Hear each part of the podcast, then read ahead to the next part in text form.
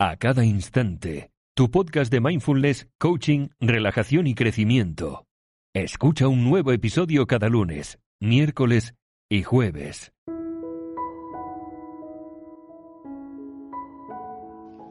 Hola, hola, muy, muy buenas. Yo soy Veronique, coach y técnico profesional en mindfulness y te doy una cálida bienvenida a este podcast. Espero que estés muy bien. Hoy quería hablar contigo acerca del autosabotaje, así que sin más, empezamos. Autosabotaje. Esta es la pequeña voz dentro de nosotros que repite silenciosamente la misma oración una y otra vez hasta que la escuchamos. No es una oración que nos permita vivir una vida alegre y exitosa. De hecho, es una oración que nos impide vivir la vida al máximo. Y cuando la escuchamos, renunciamos a nuestros sueños y objetivos. Esa frase, si lo permitimos, puede tener mucho control sobre cómo vivimos nuestras vidas. Y quiero leerte una cita de Craig Lusbrough que quizás te resuene. Y dice así, al mirar mi vida podría preguntar, ¿quién es la persona que representa la mayor amenaza para mí? Y si por casualidad tengo un espejo en alguna parte, puedo responder rápidamente esa pregunta.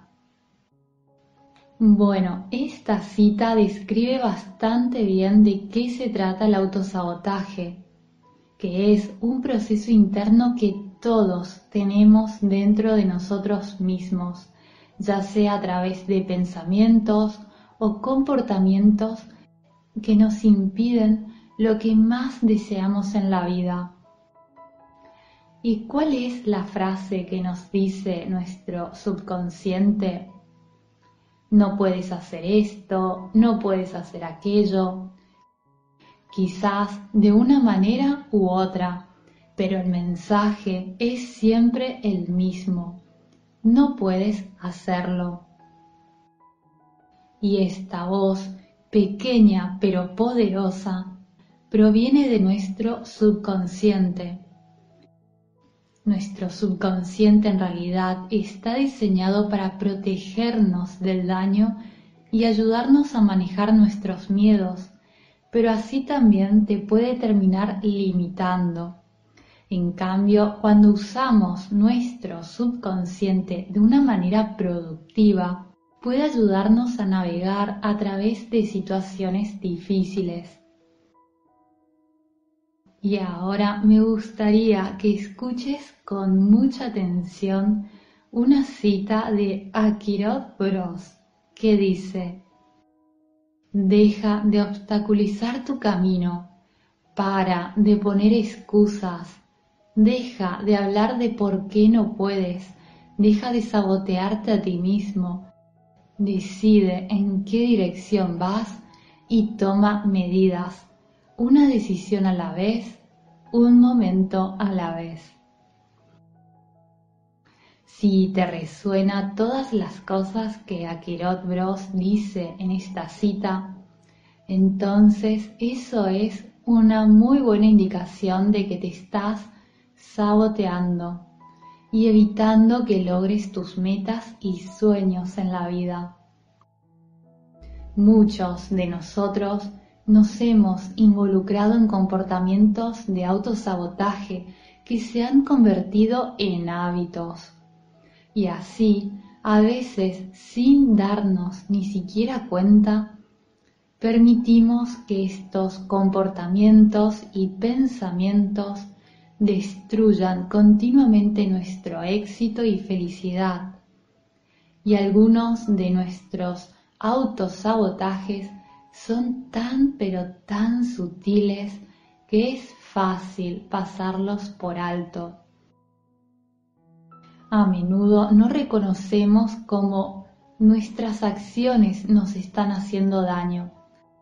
Sin embargo, hay acciones, pensamientos y comportamientos comunes que indican que te estás saboteando. Así que vamos a ver tres hábitos y comportamientos de autosabotaje para que puedas identificarlos más fácilmente. ¿Qué te parece? El primer gran hábito de autosabotaje es la dilación. Si estás estableciendo metas, trabajando en proyectos y no logras nada, de hecho, si estás pensando mucho pero no estás actuando, entonces definitivamente estás postergando. En este caso, los pensamientos de autosabotaje definitivamente podrían estar gobernando tu vida. Así que pon atención. El segundo es la crítica interna. Me refiero al diálogo interno negativo, lo que te dices a ti mismo, a ti misma. Recuerda que lo que te dices a ti puede tener una influencia positiva o una influencia negativa. Y si constantemente te estás criticando y tu diálogo interno siempre es negativo, entonces es el autosabotaje el que está controlando tu vida. El tercero es el perfeccionismo, que es un comportamiento de autosabotaje muy sutil. Es como una pequeña voz en tu cabeza que dice, tiene que ser el momento adecuado o no estoy del todo listo o lista para actuar aún me falta esto o aquello y ya luego podré hacerlo. Bueno, el perfeccionismo te impide avanzar y te cierra a cualquier oportunidad que te saque de tu zona de confort. Tu subconsciente está ahí para mantenerte a salvo y le gusta la zona de confort, por lo que hará cualquier cosa para mantenerte allí. Por lo tanto, rechazará todos esos pensamientos que te impiden hacer algo valiente y audaz. Y la gran pregunta del día de hoy en este podcast es, ¿cómo detener el autosabotaje? Bueno, en primer lugar, no te culpes ni te sientas mal por ello. Todos se autosabotean es lo que hacemos los humanos. Pero todos tenemos un don que puede ayudarnos a tomar el control de nuestras vidas para mejor. Y este don, este regalo tan preciado que tenemos todos, es nuestro poder de elección. Al tomar medidas y usar tu poder de elección, puedes tomar el control y administrar de manera proactiva tus pensamientos y comportamientos de autosabotaje para que ya no tengan una influencia negativa en tu vida. Puedes elegir la vida que quieres vivir y cómo quieres vivirla. Entonces, junto con el uso de tu poder de elección, vamos a ver en este podcast ocho pasos que puedes comenzar a tomar de inmediato para dejar de sabotear tu éxito en la vida. Y para que te resulte más fácil aún ponerlo en práctica, te he preparado un resumen de estos pasos en formato infografía.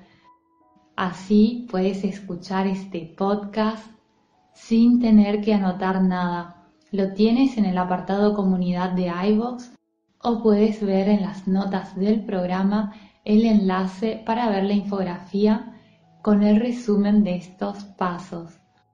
Bueno, ahora sí, vamos a ello. El primer paso es entender el autosabotaje. Para manejar los comportamientos que tienen una influencia negativa en tu vida, debes comprender qué significa el autosabotaje para ti. Las razones por las que nos involucramos en comportamientos de autosabotaje son complejas. Sin embargo, la raíz del problema suele ser la baja autoestima. Esto puede llevarnos a sentir la necesidad de tener el control o sentirnos inadecuados o como un fraude. Por eso considero también que trabajar en la autoestima es de vital importancia. Y por ello es que tienes en www.acadainstante.com una guía completamente gratuita con los 7 pasos para mejorar tu autoestima.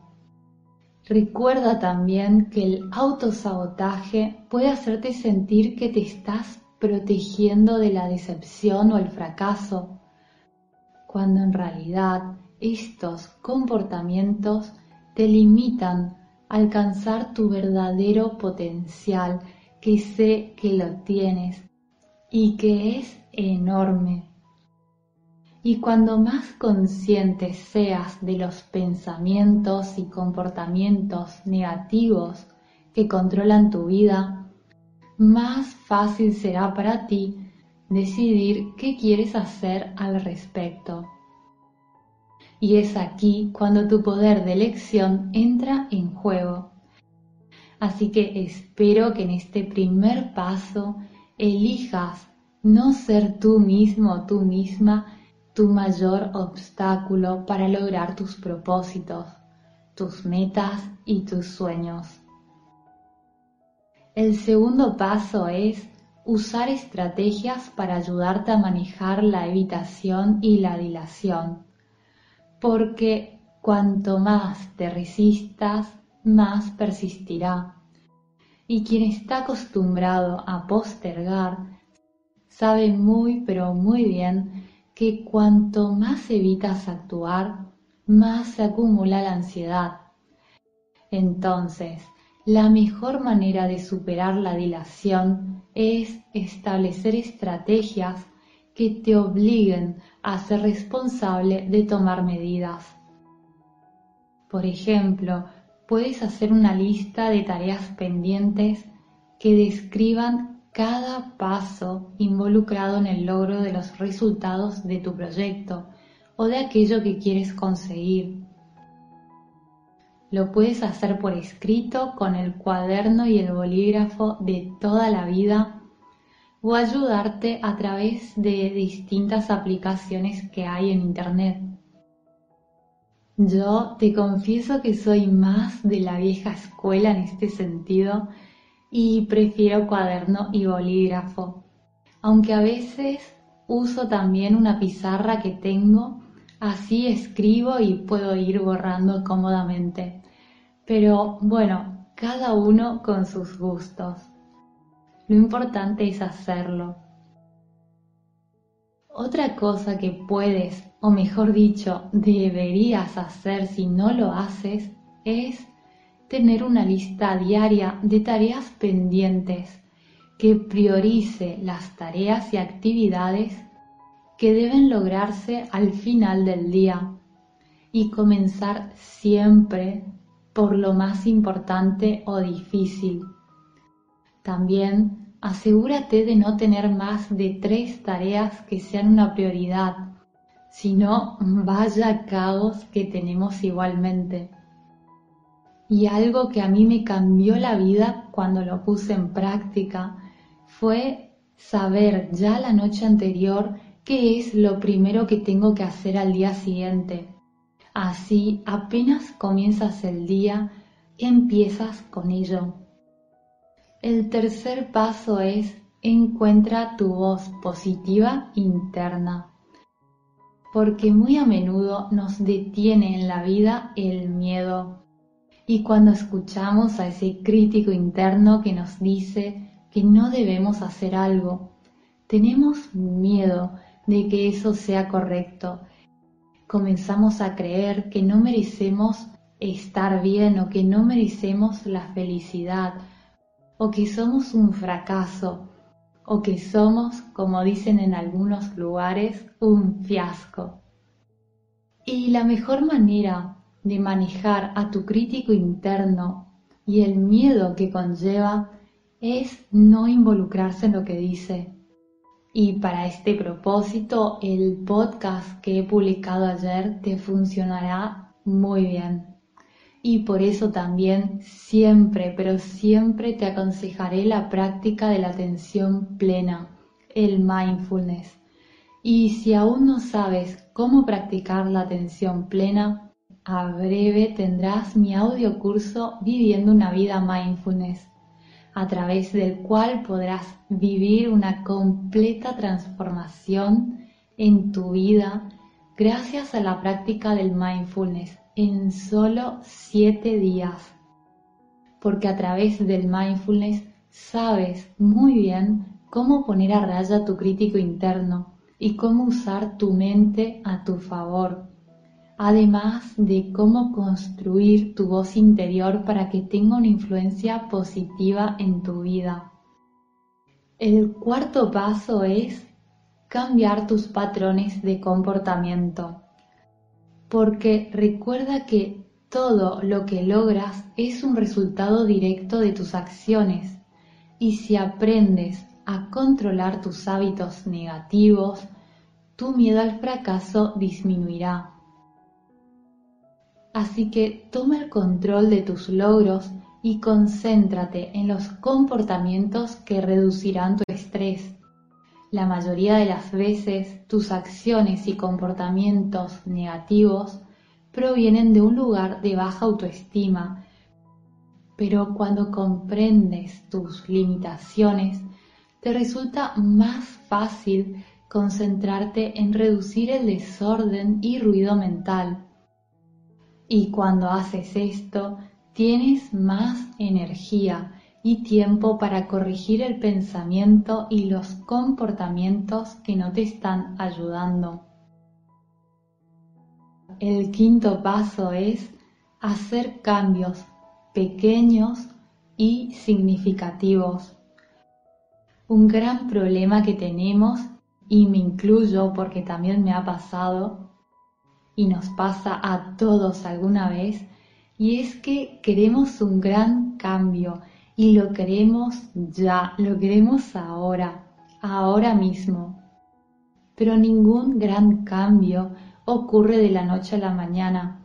Así que mi consejo es que te prepares para el viaje del cambio la mejor manera de mantenerse en este viaje es aceptar que el cambio real se produce paso a paso y día tras día. Entonces, mi querido amigo, mi querida amiga, te invito a apreciar constantemente las mejoras que vas haciendo, porque además esto te ayudará enormemente a que la mejora sea significativa y duradera.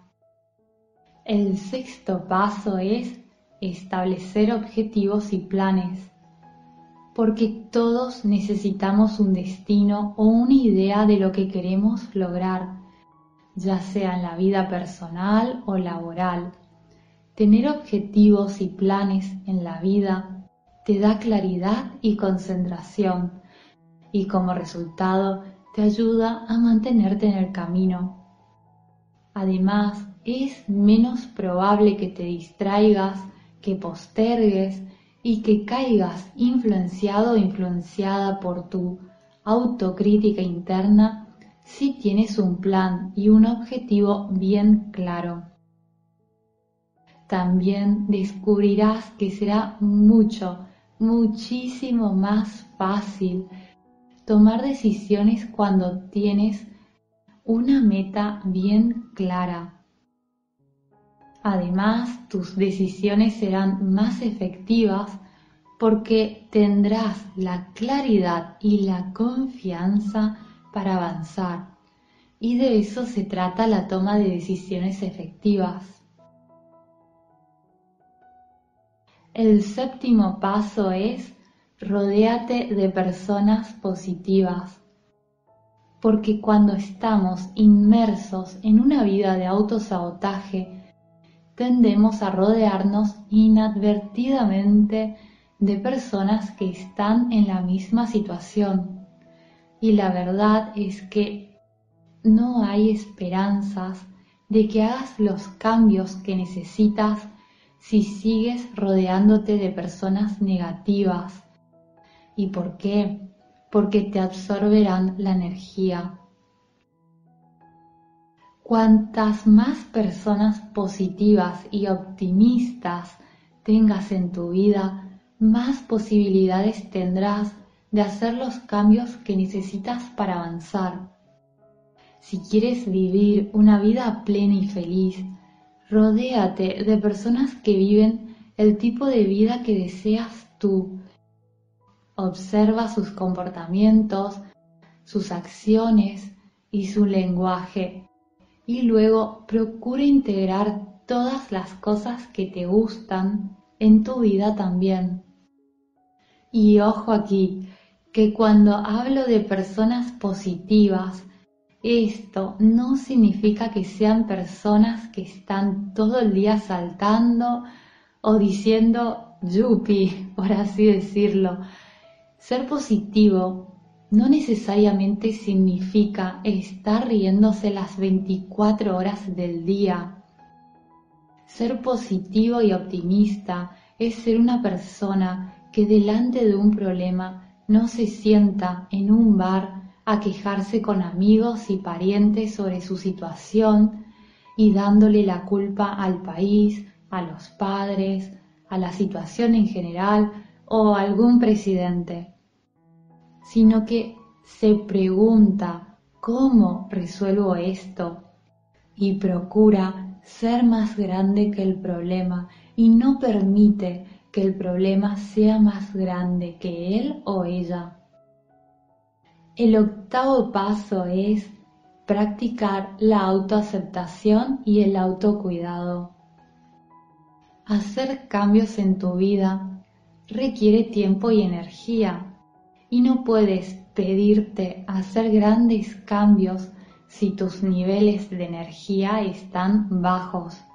Por eso, encuentra maneras de reponer tus niveles de energía para que puedas hacer los cambios que necesitas. Solo te pido que seas honesto contigo mismo, contigo misma, y explora actividades que te den el espacio para reflexionar y reponerte. Hay tantas, pero tantas cosas que puedes hacer, así que encuentra esa actividad o ejercicio que funciona para ti. Sal y explora puedes probar cosas diferentes como el yoga o la meditación, o ir a un gimnasio, o aprender a jugar a tenis, o bailar algún tipo de música en particular. Eso no lo sé, eso lo sabrás tú. Lo único que debes tener en cuenta es que la actividad constante trae energía positiva a tu vida y con esta energía ayudarás también a que tu autoestima florezca y así los pensamientos y comportamientos de autosabotaje ya no tendrán cabida en tu vida. Y por último, sé que se me está haciendo un poco largo este podcast, pero por último, no te olvides que el autosabotaje es algo con lo que casi todos luchan en algún momento de sus vidas. Lo importante es reconocer lo que sucede, recordarnos que no tenemos la culpa y simplemente tomar medidas para detener los comportamientos de autosabotaje, para así vivir una vida plena. Te mando un abrazo muy pero muy grande un abrazo gigante y te deseo de todo corazón que estés muy bien. Cualquier cosa, duda o sugerencia o simplemente para saludarnos me puedes escribir en los comentarios que yo encantada te responderé. Hasta pronto, adiós.